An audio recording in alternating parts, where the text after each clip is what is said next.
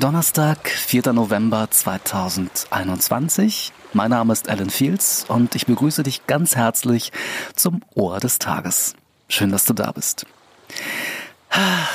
Ja, ja, ja, wir, wir leben schon in äh, sehr verrückten Zeiten, oder?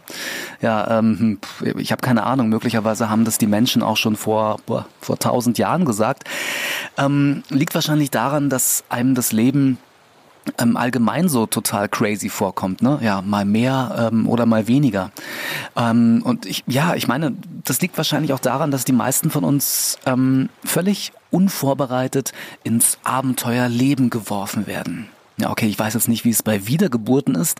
Ich glaube, da gehen die Meinungen in der Wissenschaft sehr weit auseinander. Aber komm, ganz ehrlich, das Leben ist schon spannend und aufregend, oder? Und ja, verrückt.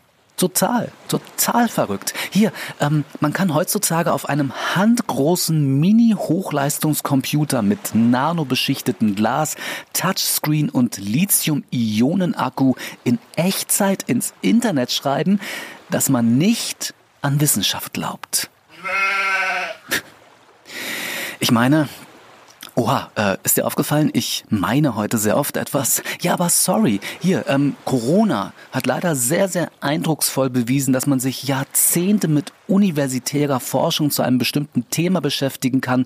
Man hat sich einen Professor, Doktor, Doktor erarbeitet und äh, ist auch mit globaler Wissenschaft vernetzt, um richtig, richtig gut Bescheid zu wissen. Aber Carla Kartoffelsalat aus Knallhof klickt 30 Sekunden durch YouTube und weiß es einfach besser. Das ist doch verrückt.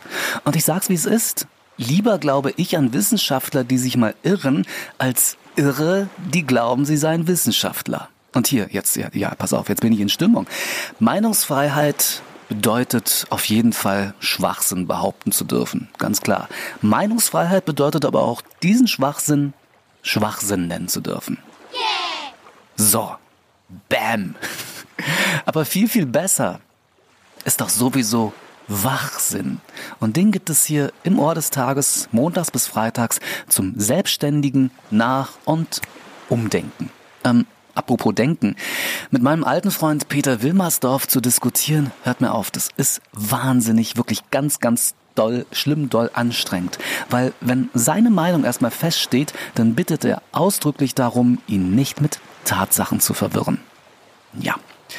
So, das war's auch schon wieder für heute. Ähm, verabschieden möchte ich mich mit folgenden weisen Worten. Wer keine Ahnung hat, der hat auch keine Meinung.